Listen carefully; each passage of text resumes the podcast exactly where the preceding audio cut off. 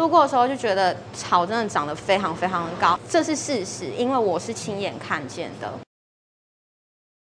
我是高雄凤山的人，然后我在去年四月开，所以应该快一年了。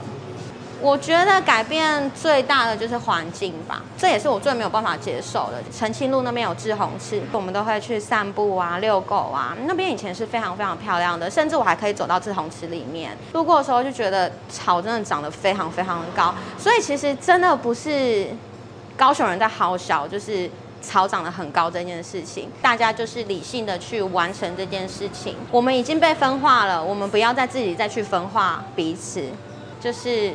爱与包容，我只是做我想要做的事情。今天就算我没有开店，我还是会做一样的事。